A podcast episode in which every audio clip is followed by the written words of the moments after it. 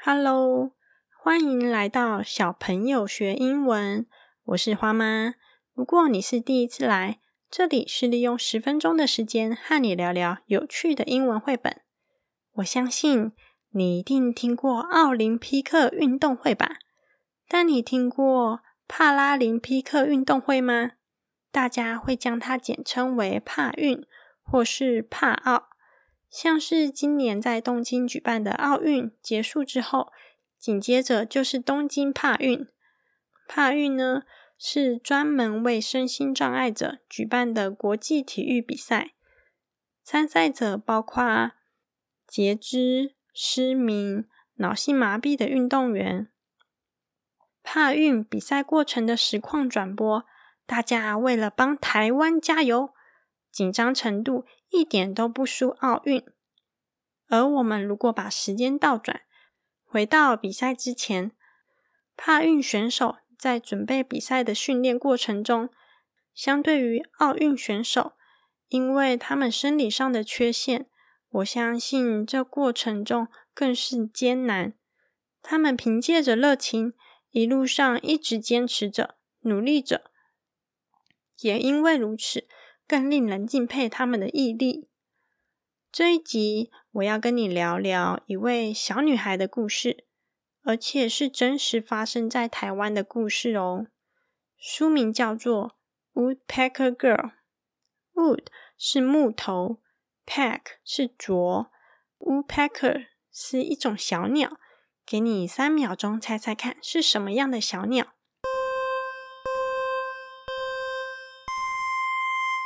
答案是啄木鸟，你猜对了吗？Woodpecker Girl 的中文就是啄木鸟女孩。咦，为什么会有啄木鸟女孩这个名字呢？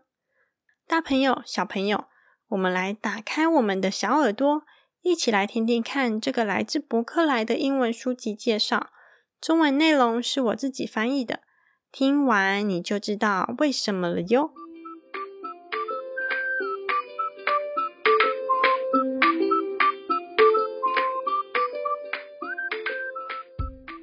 小朋友学英文第十集，绘本是《Woodpecker Girl》，作者刘清燕、江义春。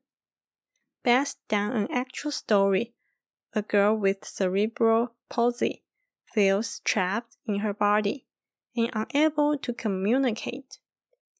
这本绘本《啄木鸟女孩》（Woodpecker Girl） 的故事是来自真实的事件。故事的主角是一位小女孩，因为她出生的时候脑部受损，所以造成她行动不便，需要轮椅的辅助，也不能流畅的说话来表达自己的想法，让她觉得自己被困住在名为身体的牢笼中。It causes her to grunt in anger, scaring off children and making it impossible to make friends. 故事中的小女孩因为不能像正常的小孩一样跑跑跳跳，不能像正常的小孩一样开心的哈哈大笑，所以她常常心情不好，甚至生气。这样子也吓走了其他的小孩，更不可能交到朋友了。When her art teacher straps a paintbrush to her head, the children nickname her. Woodpecker Girl, but the girl begins to pen her thoughts and feelings, and her talent burst through.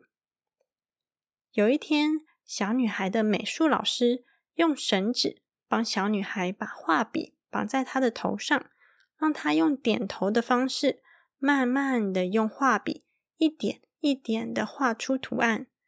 其他小朋友觉得这样的模样很像啄木鸟。所以就帮小女孩取了个绰号“啄木鸟女孩”。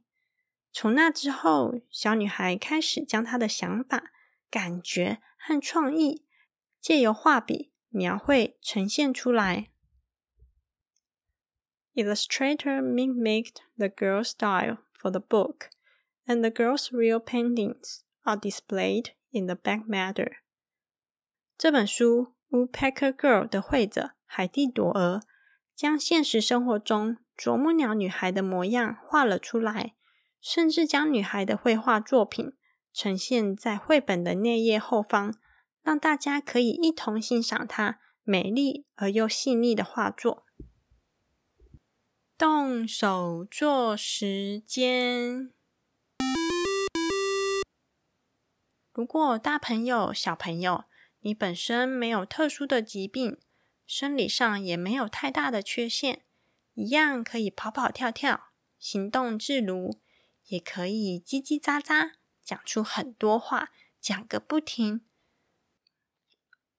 平常没有特别留意的话，这些都会被认为是理所当然的事情。但相较于有缺陷的小孩、身心障碍者来说，光是走一步路、讲一句话，都可能会让他们付出很久的时间来努力才能达成。所以，我们要更加珍惜我们所能拥有的。我找了 Color by Number 的学习单，你知道 Color by Number 是什么吗？我们来一一拆解来看看。Color 是颜色，Number 是数字，所以 Color by Number。就是借由数字所代表的颜色来进行彩绘，来完成作品。学习单中的图案会有一格一格不同的数字，就把各自数字所代表的颜色画上去，就可以完成一幅图画喽。比较不一样的是，我们不能用惯用手来画画。如果你习惯用右手，那就改用左手画画。甚至可以来个进阶挑战，来用脚趾，对，你没听错，就是用脚趾头夹着画笔，慢慢的涂，或者是像 Woodpecker Girl 一样，用点点点的方式来画画。借由这个方式来粗浅的体会看看不方便所带来的难处。Color by Number 的学习单。英文单字的图卡连接都可以在节目的资讯栏中找到。如果呀，你想要更深入学习的话，就来订阅一二三小朋友学英文电子报。订阅链接也都在节目的资讯栏中。一二三小朋友学英文电子报的数字一二三都有各自代表的含义哦。一是 Podcast 每周介绍的一本英文绘本。二是两个免费的学习教材，三是借由当周的英文绘本来发想出三个 idea，有可能是三个小知识或三个延伸活动。所以喽，一二三，小朋友学英文电子报是爸爸妈妈可以和孩子一起学习的每周懒人包。让我们一起听故事学英文吧。最后呢？我想再跟你聊一下。其实我不晓得正在收听节目的你是什么模样。如果粗浅的来分类的话，就是正常人和身心障碍者吧。更笼统概括的话，嗯，我想就是拥有势力的强权者和默默的弱势族群。一般如果我们听到弱势族群，都感觉是含有负面的意识，但生活上其实有很多例子说明了身心障碍者或是弱势团体，如果找到了自己热爱的事情并去实践，绽放的光芒会更加耀眼。就像是帕运的选手和啄木鸟女孩。十月二号，也就是这个月，是圣雄甘地的生日。你知道圣雄甘地吗？他呀，他带领印度展开非暴力、不合作的抗议运动，而不是刻板印象中一定要打打杀杀去夺回权力。甘地最终也成功的带领印度人脱离英国的殖民统治，迈向独立。他曾说过一段话，我想分享给你听：In a gentle way, you can shake the world. 以温和的方式，你也可以撼动这个世界。好喽，希望这本书对孩子、对你都有满满的收获。欢迎去资讯栏中看看 Woodpecker Girl 啄木鸟女孩的影片，会有更深入的介绍哦。如果你喜欢我制作的内容，请在 Apple Podcast 按下五颗星的评价，并且订阅小朋友学英文的频道，让我们一起手牵手，借由绘本来学习英文。也欢迎来 IG 跟我聊聊天。如果完成 Color by Number 的学习单，可以请爸爸妈妈拍下照片后，在 IG 的现实动态标记我，让我看看你独一无二的作品哟。IG 是 Ma Pa Children，M A 点 P A 底线 C H I L D R E N。See you next time，拜拜。